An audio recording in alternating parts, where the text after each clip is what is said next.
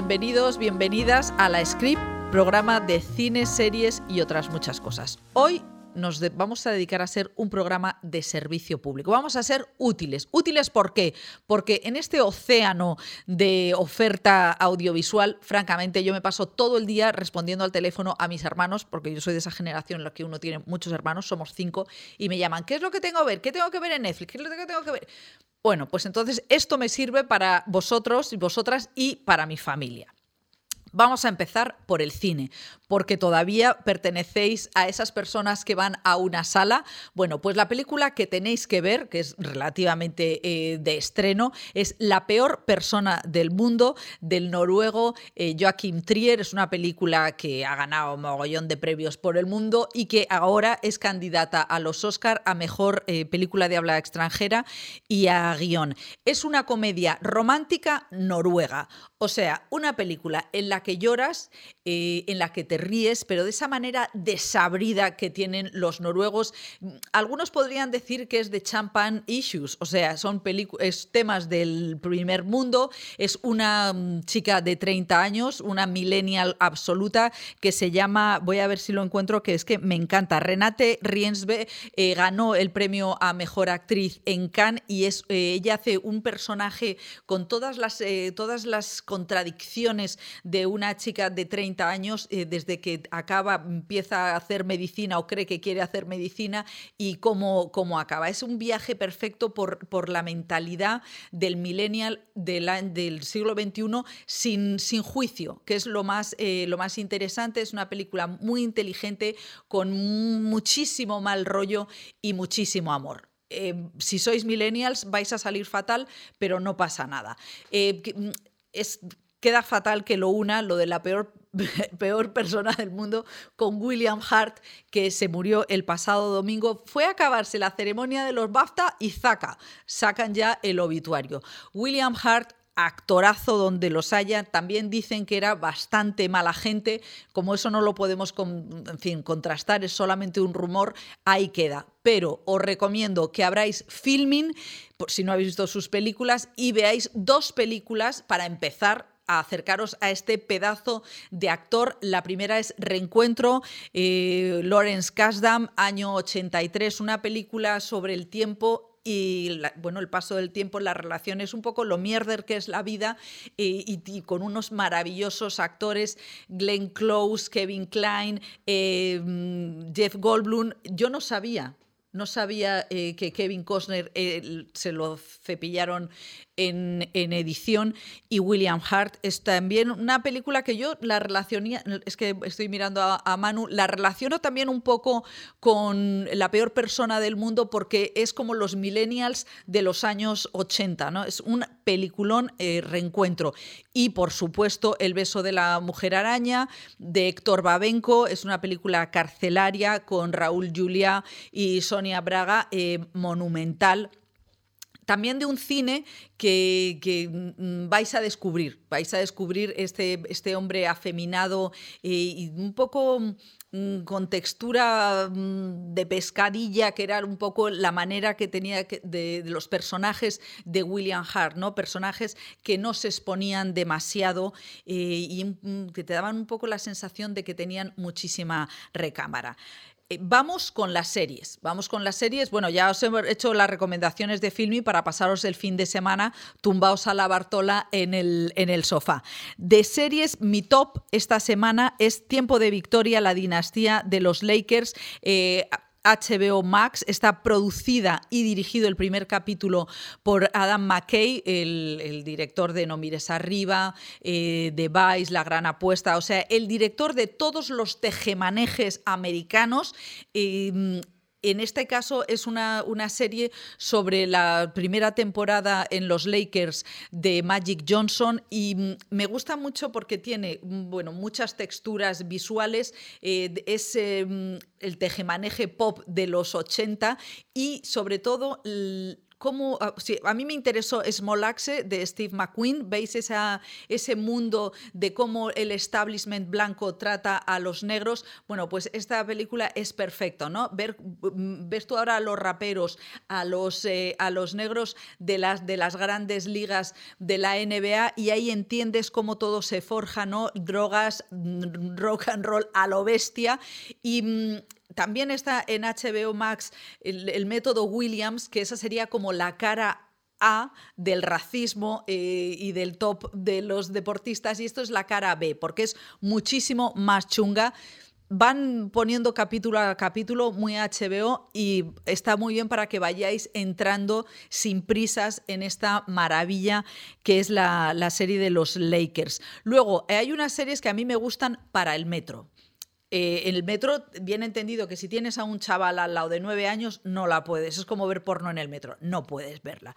Y es The Boys Presents Diabolical. No sé si habéis visto la serie The Boys, que es esta serie de los antihéroes, eh, bueno, pues son los superhéroes. Yo, es que odio a los superhéroes. O sea, a mí el, bien y el mal, así a palo seco, no me interesa nada. Entonces, los The Boys son los eh, superhéroes chungos, como Capitán América, que es un auténtico hijo de puta, y, y es esta, serie son em, episodios de los, estos niños como si fueran los X-Men, ¿no? como la escuela del, de Xavier, del doctor Xavier, y son todos unos mutantes de mierda. ¿no? Bueno, pues son estos capítulos de 10 minutos sobre estos niños, sobre estos mutantes de mierda y cómo la vida, cómo la vida de un superhéroe puede ser de mierda desde pequeñito maravillosa para llegar al trabajo con un chorreón de sangre por aquí. Y para terminar, eh, una serie que ya está también completa en HBO Max, que es La chica del tambor, os suena porque es la novela de John, John Le Carré. Hubo película con Klaus Kinski. Eh, en, los años 80, pero esta es una serie británica dirigida eh, por el, coreano Park Chan-wook, em, totalmente actualizado, ¿no? Y es eh, los grandes actores del momento, Florence Pugh, que es maravillosa, maravillosa está en esta, en esta serie, como una, esta actriz va entrando en el mundo del Mossad de los años 70 eh, y Michael Shannon también en uno de sus papeles prodigiosos.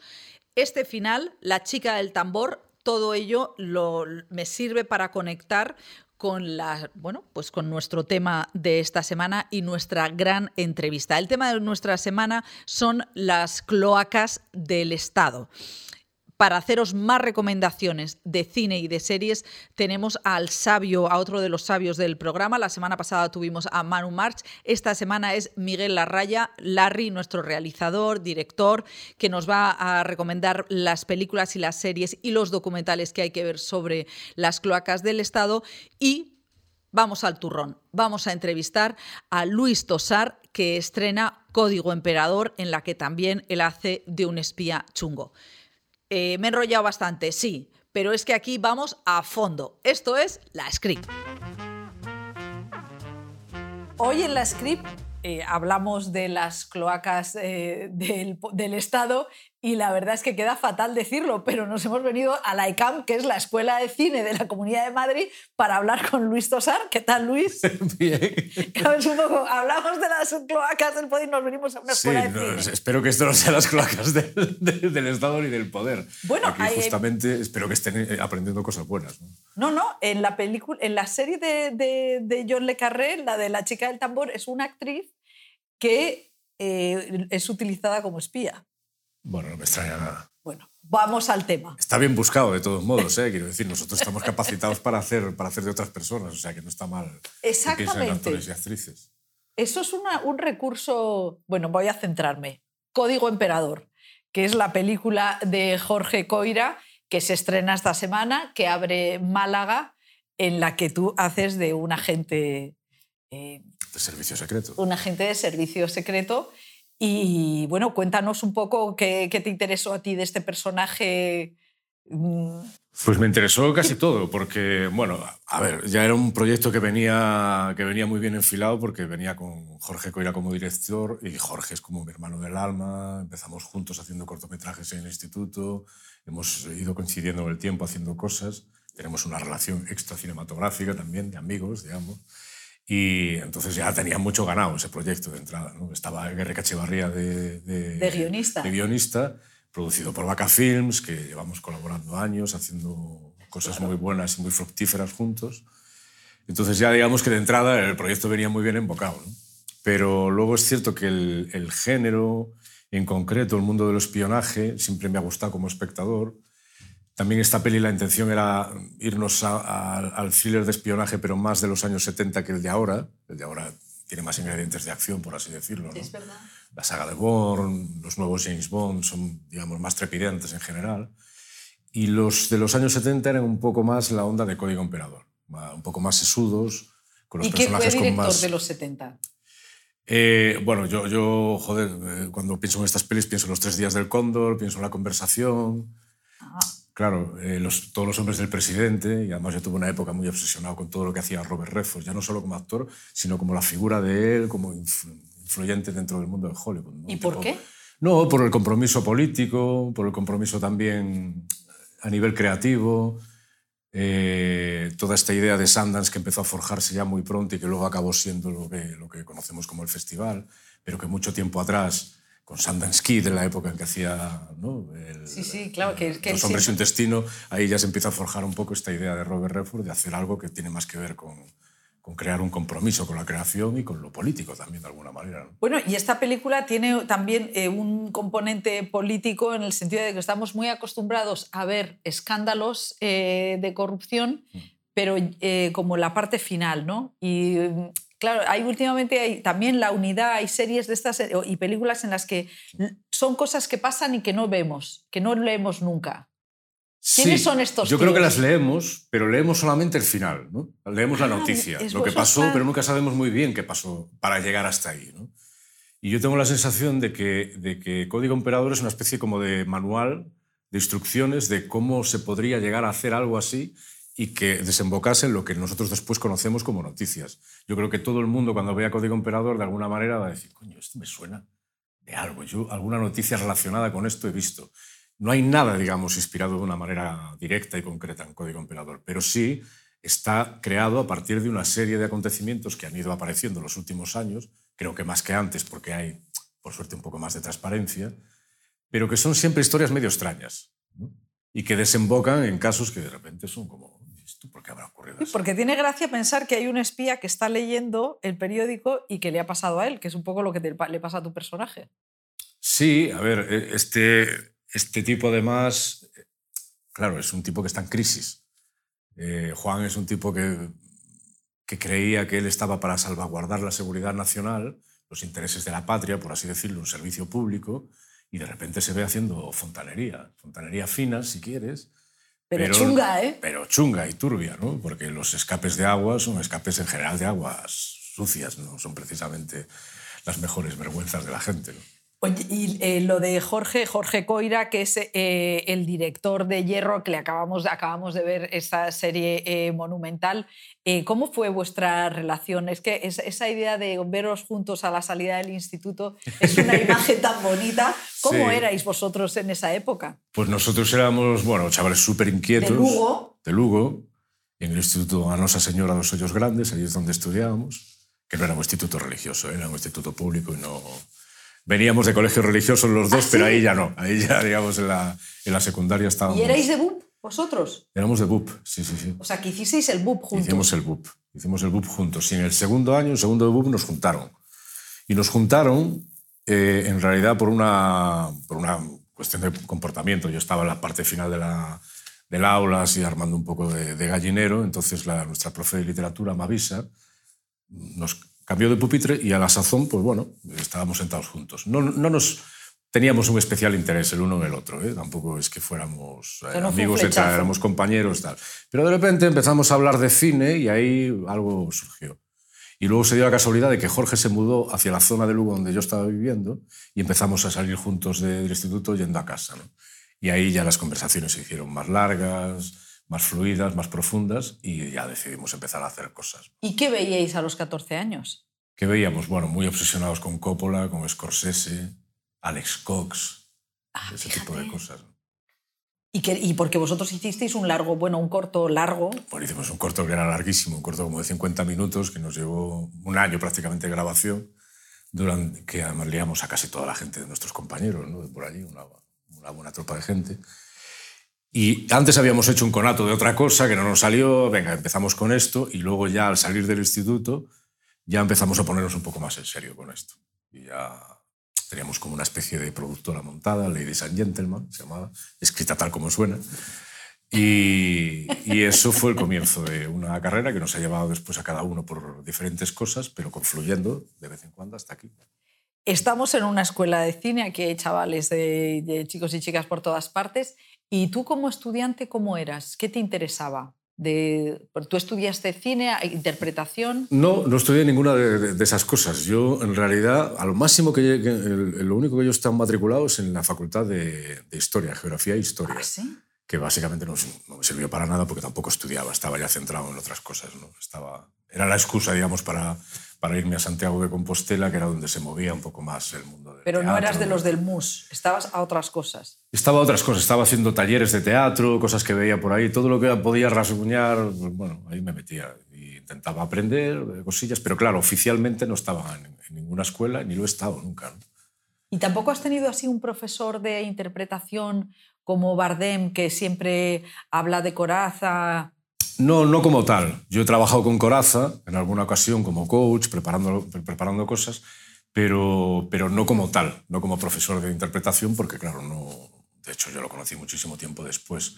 He tenido gente que me ha enseñado, pero siempre han sido, claro, cursos muy cortitos. No, no tengo, digamos, esa figura referencial como pueden tener, como pueden tener Javier o muchos otros del estudio de, de o sea, Juan que tú eres Carlos una o de autodidacta. Cristina Rota, por ejemplo. ¿no? Sí, sí, en general sí. En general sí, pero he aprendido mucho de mucha gente que es muy pedagógica en la forma también de trabajar. Tuve mucha suerte con la generación con la que yo topé, por ejemplo, en teatro.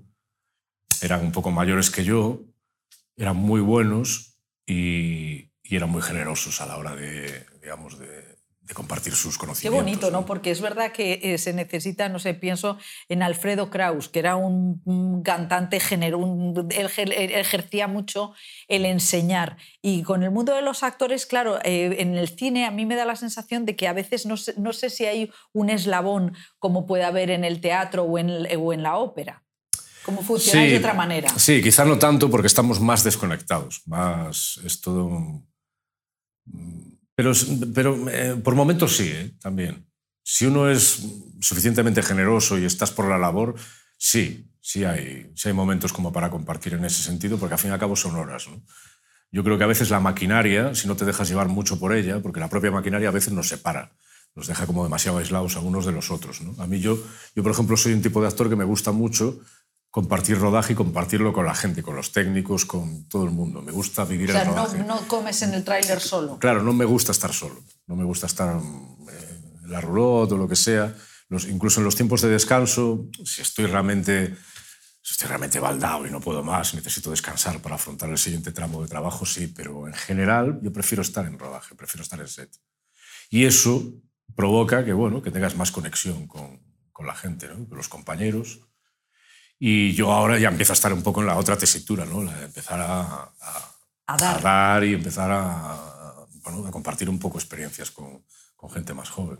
Es que hace unas semanas hablábamos con eh, Antonio de la Torre y, y, claro, decía que los actores lo que siempre sois como espías, que estáis mirando y que hay una cosa rara de como, por un lado, necesitas que te reconozcan, pero por otro lado, lo que te gusta es que nadie te conozca para poder mirar. ¿Tú en qué, en qué momento estás? Sí, bueno, esto es, un drama que en cuanto te haces mínimamente conocido ya tienes que asumir, ¿no?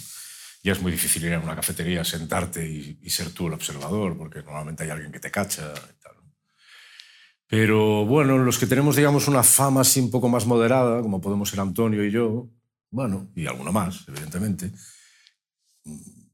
que digamos no somos puro mainstream, es decir, no, no estamos en una serie de super éxito, no, no estamos mega expuestos quizá en redes sociales, bueno, al menos yo, yo me, expongo muy poco, bueno, pues aún tenemos quizá esa ventaja, pero ya es difícil, ¿eh? es difícil de, conseguir el absoluto anonimato que tenías antes, te sentabas en cualquier lugar y la gente se mostraba además tal cual era. En cuanto ya alguien te conoce, ya no se muestra de exactamente de la misma manera, ¿no? es, otro tipo de persona, más agradable, menos agradable, como sea, pero es un poco más impostado. Y bueno, sí, se, convierte en una desventaja. Eh, ¿Cuál es la alternativa? Irte, por ejemplo, a lugares donde hablan tu mismo idioma, digamos, para no apartarte mucho de, de, tu América cultura. Latina. América Latina es un sitio perfecto, digamos, para mí, por ejemplo, porque estás ahí, bueno, y la gente más o menos... Es verdad que no son el retrato español, es decir, que ya son también es, es otra cultura. Quizá no es tan cercano, pero, pero está bien, quiero decir, te acerca a la realidad más pura, en la que igual a nosotros a veces nos quedamos un poco aislados. Y volviendo a Código Emperador, ¿qué es lo que gusta tanto del espía? ¿Qué es, el, qué, qué es lo que nos gusta tanto? yo, creo, yo creo que es que somos cotillas por naturaleza. O sea, creo que la especie humana es cotilla. Nos gusta siempre estar por... Nos gusta saber del otro, nos gusta tener un poco más de información, nos gusta jugar con esa información y si podemos ir un poco por delante, lo aprovechamos. Muy manipulador, ¿no? Sí, sí, yo creo que es, es, algo inherente a nuestra especie y así, de hecho así nos va. Quiero decir, la guerra de Ucrania está ahí por algo. ¿Por qué? Porque ha habido espías, porque hay gente que maneja la información, que la maneja a veces para bien y muchas veces para mal.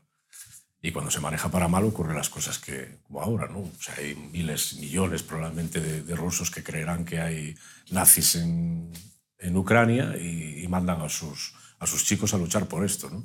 Por una idea absolutamente absurda. Fíjate cómo todo, todo está conectado, ¿no? Tú hablas de esta película y de repente todo tiene mil, mil ramificaciones. Eh, ¿Tú cuando eras pequeño no tuviste la intención de ser, pues, de por ejemplo, meterte en política?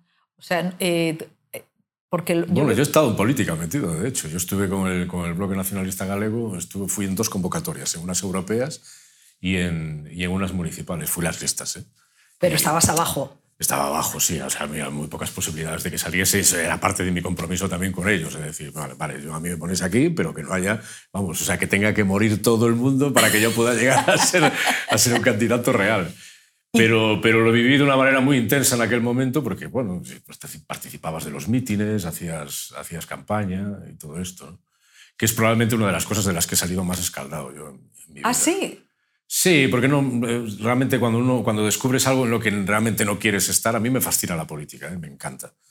Me fascina seguirla, me encanta la actualidad política, me, me engancho además a eso con mucha facilidad, me, me, gusta más que cualquier ficción lo que ocurre de, en la realidad.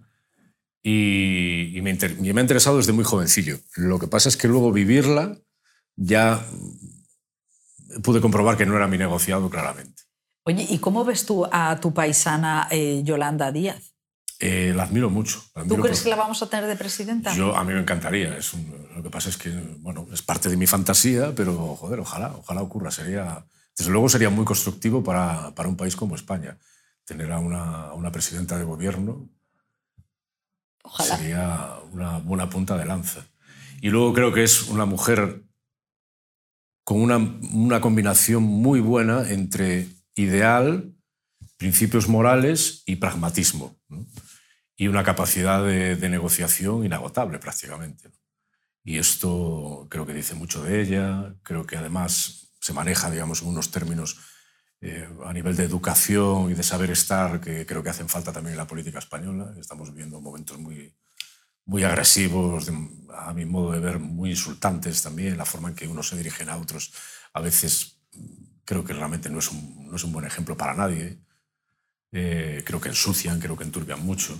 Y luego, por supuesto, ya está digamos, la ultraderecha de este país que se permite decir cosas que son auténticas perlas. ¿no? Ya cuando dice no, que si un ministerio de igualdad es un, es un gasto que no, que no deben asumir los españoles. Digo, pero ¿cómo puede existir sí, esto sí, en nuestras los, instituciones? Con la violencia de género que sí. tenemos aquí. Negar la violencia de género, bueno, es que es un horror. ¿no? ¿Y un Ministerio de Cultura eh, lo aceptaría usted, señor Tosá? Un Ministerio de Cultura no, no, no ya no me meto yo en ese fregado. no, porque nunca vas a contentar a la gente. Yo soy, además de esto, pertenezco a esto. Y, por ejemplo, a mí como que a veces también coproduzco cosas y tenemos una productora con, con mi amigo Farro, ya incluso estar, por ejemplo, en, la patronal y estar en, eh, digamos, casi en el sindicato es, no es fácil, es, es muy raro. O sea, estar, estar produciendo pero al mismo tiempo ser empleado es un... Eh, Me encanta ese... Sí, no, porque son posiciones delicadas, porque tú estás compartiendo con el equipo, pero al mismo tiempo también de alguna manera eres jefe. Entonces escuchas las quejas, pero luego también sabes cuál es la otra parte. Es un, un lugar delicado. Me imagino que como en un ministerio de cultura debe ser una posición bastante incómoda, siendo artista. ¿eh? Siendo, sí, sí, eso es eh, claro que ha habido eh, momentos en los que se han ofrecido artistas y, y se han quitado de en medio de una manera tremenda. sí, porque yo creo que es, llega un momento en que es difícil de compaginar moral y éticamente. ¿no? Bueno, no te vamos a ver de ministro de Cultura, pero esta película Código Emperador va a Málaga y también vas a Málaga con Canallas, que es una comedia. ¡Por Dios! Fin, por fin. ¿Qué es lo que pasa que no me lo vuelvan a decir, por Dios, que no me vuelva a decir la gente que, a ver cuándo hace lo Ya está, ya está la comedia, ahí está servida. Pero si tú tienes una carrera en la comedia, en, el teatro. Sí. Pero que, a, ver, explícanos tu carrera. Tú has tenido. Bueno, ya no, no, no tienes el. los Magical Brothers no están. Los Magical Brothers ya no, existen. No están activos, pero. No están activos. Que no existan no es ah. otra cosa. Porque ser Magical Brothers va un poco más allá ¿Pero de qué es ser Magical Brothers? Ser Magical Brothers somos tres personas únicas en el mundo, que ya nunca más habrá nadie que, que lo sea.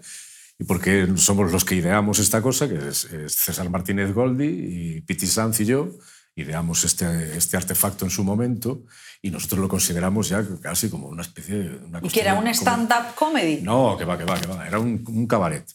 Un cabaret con elementos de magia, con elementos de música de rock and roll en directo y con dos personajes, bueno, en este caso ¿Un tres. cabaret tú? ¿Con sí, magia? Pero un cabaret muy extraño.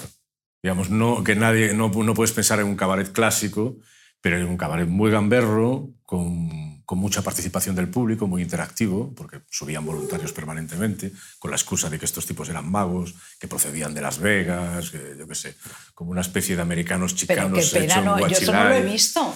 Eso es que es, bueno, es un curable. Ya.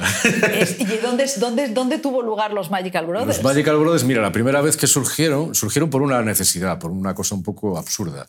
Estábamos haciendo un cabaret colectivo en la Sala NASA en Santiago, en la sala de... ¿En la Sala NASA? Sí, era una sala alternativa que fundaron... Es maravilloso el nombre. Que fundaron los compañeros de, de, de Chévere, que son Premio Nacional de Teatro. Y, todos los meses se hacía un cabaret colectivo, en el que los, digamos, los artistas digamos, del entorno íbamos allí y montábamos un número con una temática. Entonces, curiosamente, se, eh, en, esa, eh, en, una de estas noches dedicada a un, actor, a un autor en, en concreto, pues se, se, hicieron varias cosas muy diferentes y una de ellas era magia. Y como nosotros éramos un poco los que pergeñábamos esa noche, yo necesitaba un mago, lo anduve buscando, no, sé qué, hablé con amigos magos, queréis venir, nadie quería. Y entonces un amigo, a la sazón hermano de Jorge Coira, Carlos, me dijo, yo te monto dos o tres números, dos trucos fáciles y lo haces con Goldie o con quien sea, con Piti, y montáis una cosa ahí y, así, una cosa sencilla. Y dije, bueno, pues venga, vale. Montamos como tres trucos que luego quedaron en el espectáculo ya de por vida y fue un éxito, un éxito así como inesperado. Lo hicimos en inglés, pero en inglés guachilay, digamos así, figurado. y ya, ya, lo petasteis. Pero básicamente porque no teníamos tiempo para escribir ningún texto. Entonces dijimos, mañana hay que estrenar esto. Con lo cual, ¿qué hacemos? Pues hablan en inglés. Hey, I wanna get now, I wanna get a fucker like this. Uh, come on, let's, uh, mucho bueno, señora, señores. Entonces, todo este delirio, que me parece una inmensa chorrada, duró 10 años. ¿Pero de qué año a qué año? Pues esto, mira, empezó en el 98, creo. Creo que fue ese año que montamos ese primer, eh, primer, primer sketch y hasta el 98, sí, hasta el 2008 más o menos, de manera siempre activa, haciendo Porque en tú verano. Ya en el 99 empezaste con Flores de Otro Mundo. Yo en el 98, de hecho, la rodé, Flores de Otro Mundo, lo recuerdo por esto. ¿eh? Y recuerdo que acabábamos de montar nuestro primer show de los... O sea, que tú entraste como en el despegue del cine español, porque ahí es cuando empiezas a tener tropecientas nominaciones y taca, ta, ta, ta, y por otro lado tenías tu cara B, que eran los Magical Brothers. Los Magical Brothers, sí. Sí, sí. Sí, que, lo que pasa es que, claro, es, es, verdad que siempre estaba muy reducido al ámbito de Galicia. ¿no? Luego los exportamos en algún momento, llegamos hasta París. ¿Llegasteis hasta París? ¿Al Olimpia? Sí, pero una cosa... Se llamaba Café Olympique. ¡Ah, casi! Sí, fíjate, casi.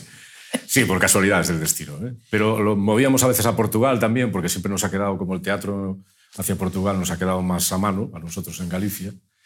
Y, pero siempre un poco reducido en este ámbito. Por eso la gente en Galicia, claro, tiene, hay algunos que se sienten privilegiados porque dicen, yo vi a los Magical Brothers. Bueno, es que estamos empezando allá. Bueno, esto es una manera de centrarte porque en esta entrevista que estamos hablando de eh, Código Emperador, que es maravillosa, que tenéis que ir a verla, también eh, queremos ya encaminarte hacia la comedia.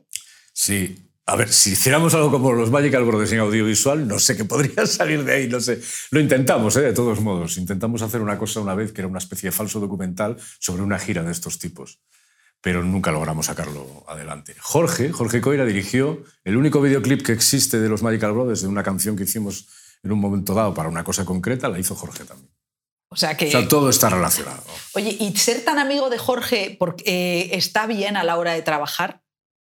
Sí, bueno, es que, es que tenemos una conexión que va... O sea, él te pega, o sea, él te dirige o, porque, o ya es tanto que os leéis sí, la mirada. nos conocemos mucho, pero él dirige, está muy, muy, muy atento a todo. Lo que pasa es que es verdad que tenemos un código desarrollado muy, muy preciso, extremadamente preciso. No es como con otra gente con la que yo trabajo y he trabajado varias veces, con la que me entiendo muy bien y necesitamos, digamos, pocas, pocas cosas para encaminarnos pero el caso de Jorge ya es especial, porque Jorge y yo casi tenemos las mismas referencias y, las recibimos casi en el mismo momento. Entonces, si hablamos de algo, ya normalmente la, la, precisión es casi quirúrgica.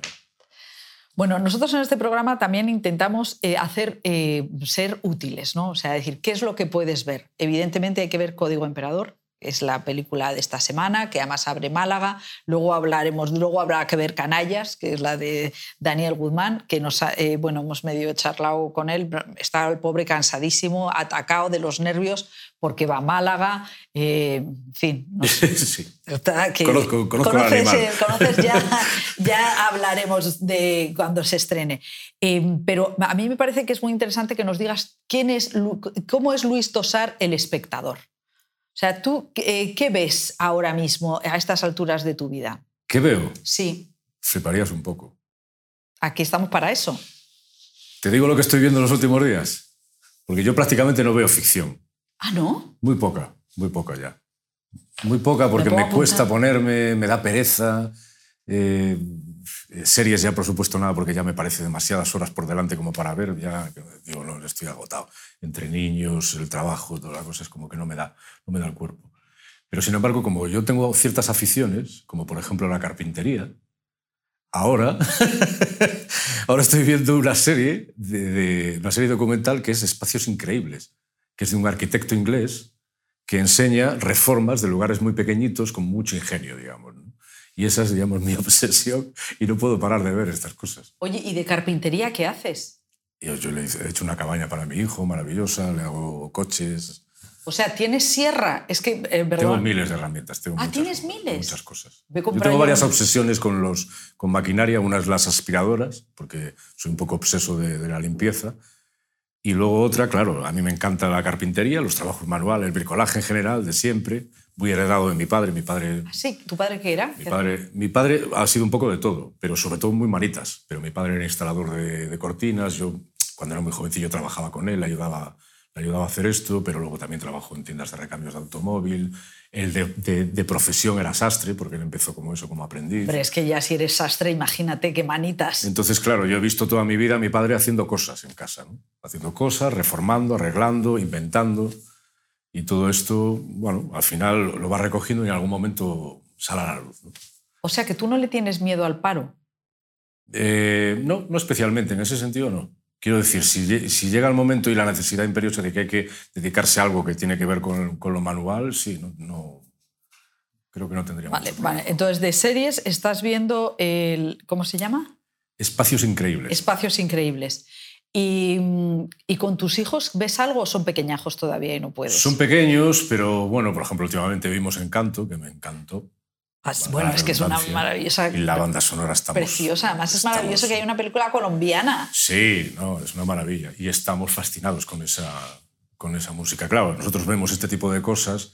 Coco la vimos también hace poco y no la habíamos visto. Ah, Coco es preciosa. Porque Coco le daba un poco de susto a mi hijo mayor y ahora ya ha empezado a y estamos también, otra banda sonora maravillosa. ¿no? Ahí. O sea, que estás pasando esa época de, de los niños que te, te, subes como si te tocaron los hijos en la época de App, viste Eh, claro. App y... Lo que pasa es que, mira, por ejemplo, a mí no me tocaron hijos, claro, en época de App, pero yo siempre he sido bastante fanático de Pixar. O sea, App es una de mis pelis preferidas, eh, Wally me fascina, me parece además que entraron como en, en universos, eh, pucha, una sofisticación para la animación brutal, ¿no? Claramente cambiaron el paradigma de la, de la animación cuando entraron en Pixar. Y, y, la primera media hora de App, yo creo que es una de las cosas más emocionantes que yo eh, he visto en cine. Vamos. Bueno, la gente se cabreó mucho porque eh, yo estaba en el cine, iba con mis hijas y se salía la gente porque decía que era muy triste. Puta, sí, es triste. Fue una, una época así. Sí, yo, me parece un momento increíblemente emotivo, pero tan bien contado, sí. con una maestría, contar una historia de amor larga como esa, sí. de una manera tan bonita, tan preciosa, yo creo que no la había visto en cine jamás. ¿Y de pequeño, cuándo fuiste así al cine tú solo de, por primera vez?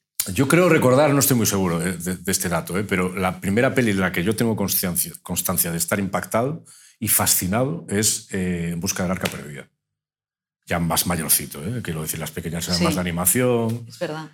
Y algún western que vi con mi padre, unos malos de estos de espagueti, que es uno que se llamaba Sonora, que era, vamos, que seguro que lo veo ahora y diré, Dios mío, qué horror. Bueno, pero es que daban miedo. Sí, pero esa peli, En busca del arca perdida, claramente me marcó y no veo el momento, además, de que mis hijos crezcan un poco para enseñársela, porque es de mis, digamos, la, la trilogía, porque la cuarta no las tengo todas conmigo con esa peli, no, no, tengo muy claro ni siquiera que pertenezca a esa, a esa saga, pero me fascina. ¿Y las vuelves a ver las películas? Las vuelvo a ver de vez en cuando, sí.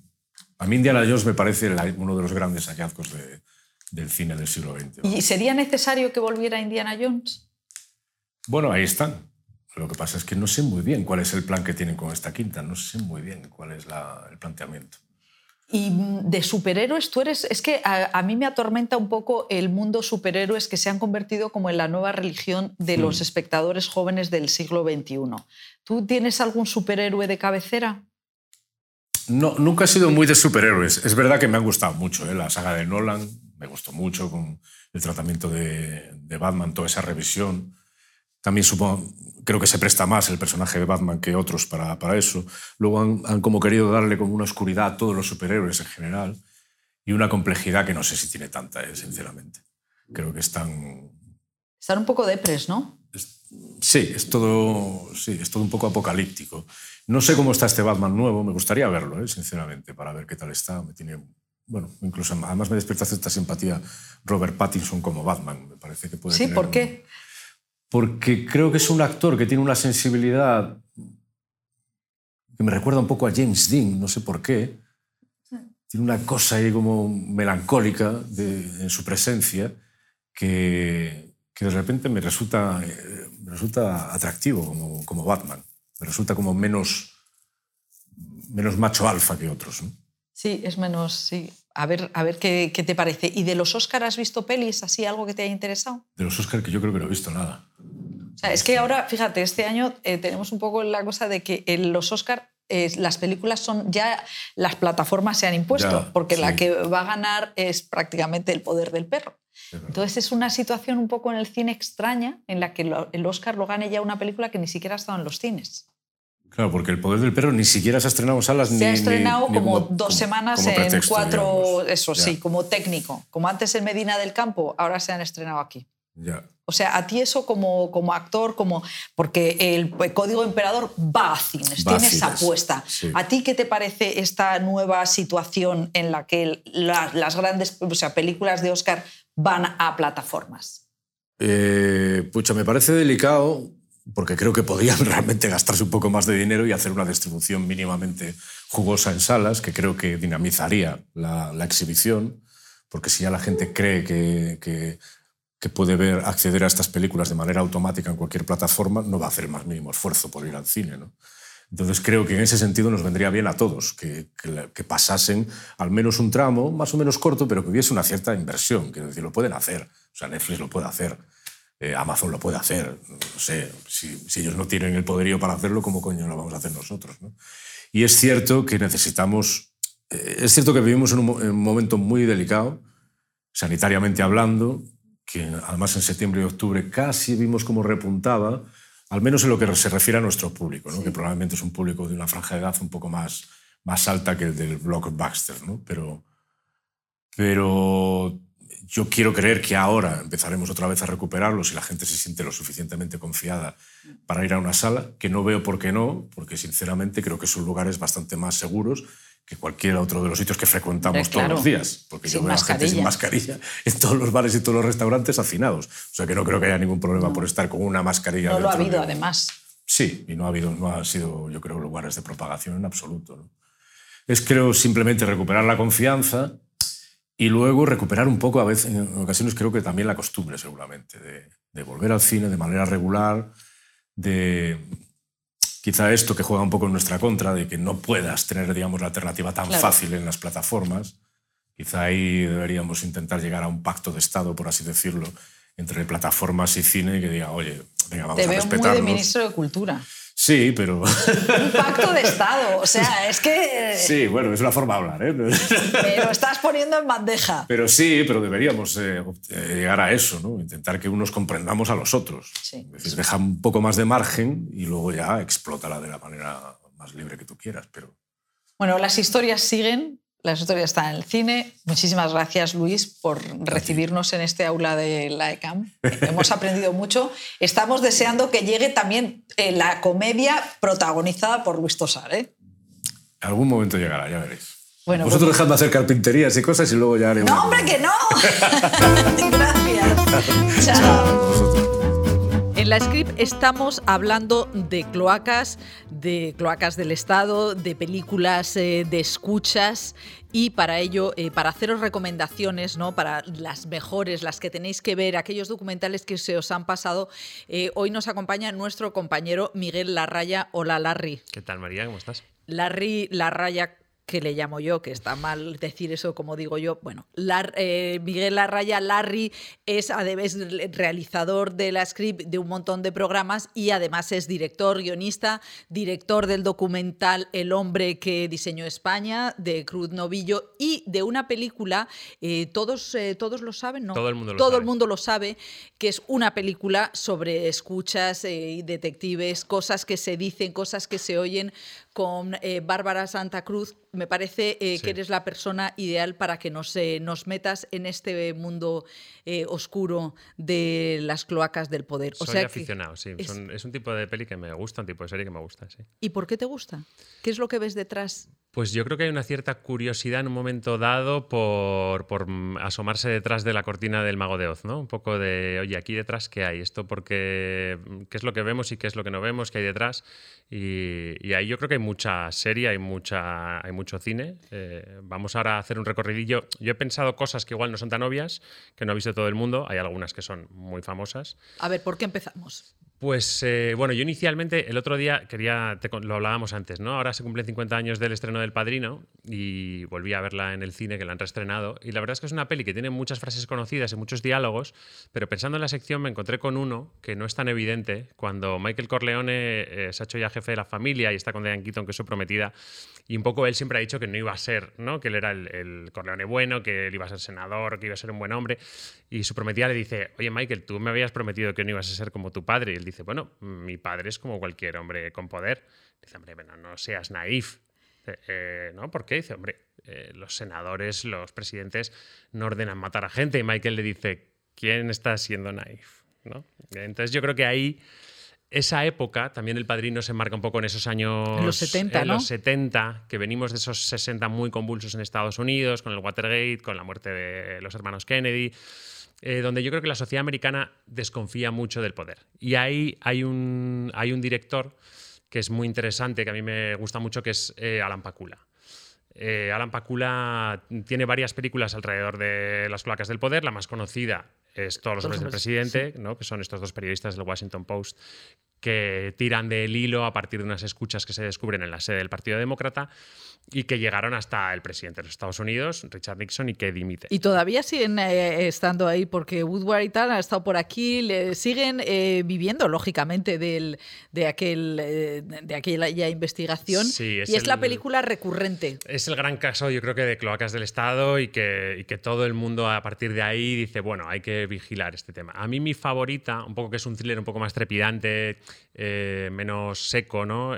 Con, con más ritmo, es de Parallax View, El último testigo, se tradujo en España, que es con Warren Beatty, y que es un poco coge elementos conocidos de los casos de esos años y los convierte en ficción. Eh, hay un asesinato de un político al principio, Warren Beatty es un periodista que, que está allí porque es un acto político y es testigo, y varios testigos que han estado en el lugar del crimen van muriendo, que es algo que, por ejemplo, eh, se daba después del asesinato del presidente Kennedy, varias de las personas que estaban por allí pues fueron muriendo de muerte no natural en los siguientes años. Entonces, a partir de ahí, la película construye una trama completamente de ficción, pero con todos esos elementos muy reconocibles de esos años, con un estilo eh, muy elaborado por parte de, de Pacula, con la fotografía de Gordon Willis, que es el director de fotografía del Padrino también.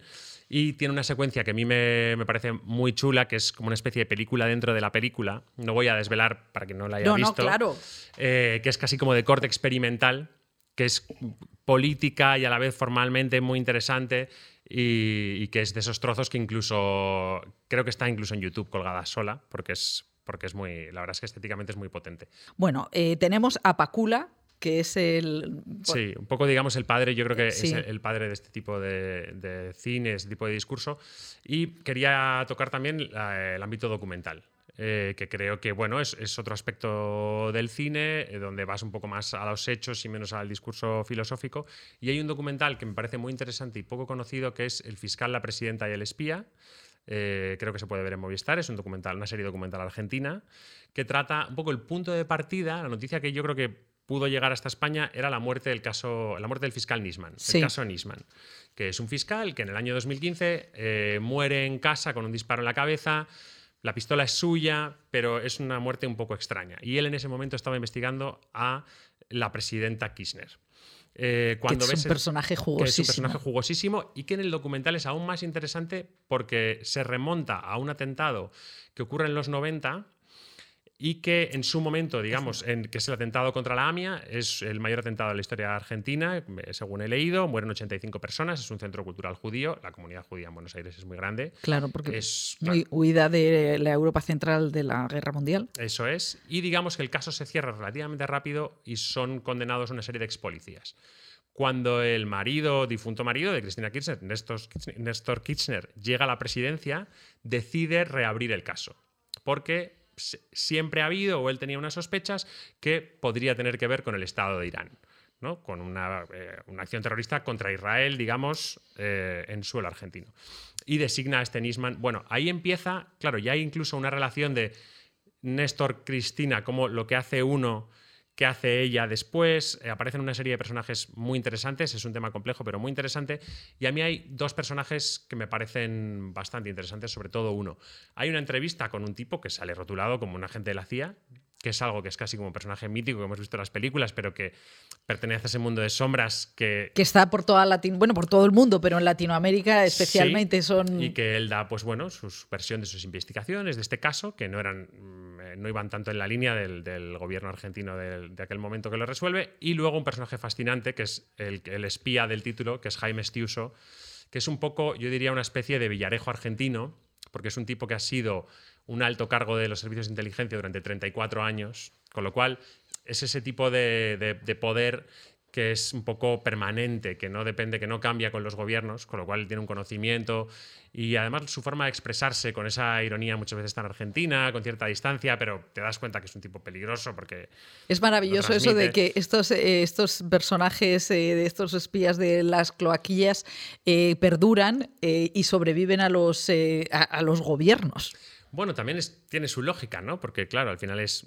entiendo que cuando un gobernante llega, pues hay gente allí que sabe, que conoce muchas cosas que tiene una cierta experiencia, pero que eso tiene dos caras, ¿no? También tiene un cierto poder por lo que conoce, pero tampoco puedes prescindir de ellos porque conocen y, Sí, deberían ayudarte. Entonces, son es como un buen director general, que no lo puedes echar definitivamente porque le das una patada para arriba, porque, como sabe, las eh, basuras de la empresa es una de las, de las justificaciones que más eh, me fascina. Entonces, recapitulando, tenemos a Pacula en Filming, que hay una buena cantidad de Sí. películas de, eh, de Alan Pacula en Filming, y El fiscal, la presidenta y el espía es esta serie documental en Movistar. Sí. Más cosas. Eh, por seguir con el documental y por seguir, como decías antes, un poco con esta tradición americana de escarbar en, en las cloacas del poder, ¿no? que, que comentábamos que yo- también yo quería hacer un elogio de aquellas cinematografías que se ocupan de esto, que de alguna manera a veces parece que son países que pudieran ser más, más corruptos o que tuvieran, y yo creo que en realidad estas cloacas ocurren en todos los países, y que un poco, eh, no sé si era una frase en una novela de Sherlock Holmes que decía, los perros que no ladran también mandan un mensaje. Es decir, aquellos países en los que no se habla de esto, creo que probablemente es porque esas sombras tengan aún más poder sobre la Porque producción no se pueda, ¿no? Porque pasó, por ejemplo, pasa en Rusia. y Eso todas es. las órbitas rusas, decías Eso antes. es. No, creo que, no creo que veamos una película sobre rusa sobre las cloacas de, de Putin, ¿no? Eh, será, será difícil, por lo menos mientras él continúe en el poder. Sí, porque fíjate, los, eh, no sé, lo Nitsa, que lo que les, lo que van, pero lo, lo hacen muchas veces con producciones externas. Sí. eh, en fin, es, es complicado. De hecho, eh, quería hablar de un documentalista, Alex Gibney, que uno de sus últimas series documentales es precisamente Agentes del Caos, que es sobre eh, todas las operaciones que realiza eh, Rusia en los últimos años para influir en elecciones de países extranjeros. Eh, el más famoso es un poco el caso de la victoria de Donald Trump en Estados Unidos. Es otro tipo de cloaca del Estado, digamos a nivel exterior, que trata de influir, que trata de modificar lo que ocurre en el Sí, poder ha de sido muy una gran fiesta ver cómo eh, todo, mm, también los ingleses, ¿no? los, los de Cambridge Analytica, todo ese tipo de, de documentales que, que antes deci- eh, decía Manu que do- si estaba había aparecido Internet y es verdad que hay otra, otro, otro género documental que es la cloaca de, de Internet, Totalmente. que eso es, eh, es fascinante. Totalmente. Alex Gibney es verdad que es un tipo que además yo creo que le legitima su trayectoria, porque comentábamos antes, yo le descubro en 2005 con el documental sobre Enron, el caso Enron, y yo es un documental con el que descubro a Gibney y descubro este tipo de documentales que pueden sacar a la luz este tipo de. ¿Y no de te da la sensación de que ese tipo de documental es de lo que ha vivido o de lo que ha mamado a eh, McKay? ¿no? Sí. Que es, eh, bueno, no mires arriba. Sí. Hoy estábamos también hablando de los Lakers, Sí, que- que es él, él casi lo hace de una manera pop, totalmente. pero él, él- él se nutre de, de- es que Enron es de los de los documentales que te, Sí, sí. te deja eh, claro fue hace 16 años y no estábamos no- yo también me resultó como un bofetón en la cara de Bueno, y ahora que lo decías, es que es verdad. Hay, yo recuerdo que hay conversaciones grabadas, que, es, que eso siempre es maravilloso para el espectador, cuando intervienen, no empiezan a, a- la justicia empieza a grabar, las conversaciones entre los tipos de la eléctrica. Lo, es que es muy Adam McKay, o sea, lo, es lo terriblemente cutres, exageradas. Y que, claro, con distancia es comedia, pero con, con poca distancia es drama, que eran esas conversaciones. Yo creo que Adam McKay podría haber hecho una película estupenda de, de Enron, seguro.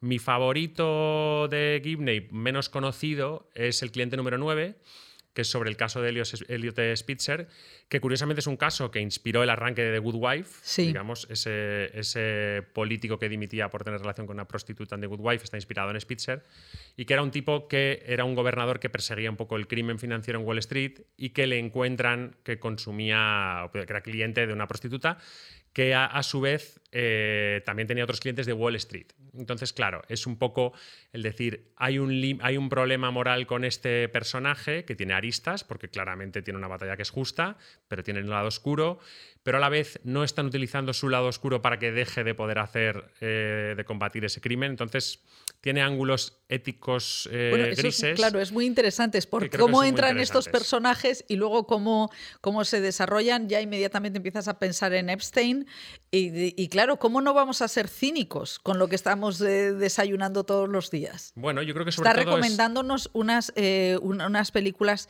terribles para nuestra inocencia. No, yo creo, yo creo que al revés. Yo creo que hay que saber ver los grises, que no hay que, que hay que, que intentar no ser maniqueo. Y me gustan las que no son maniqueas, ¿no? Las que dan una visión más gris de, de la sociedad, gris en el sentido de ver matices.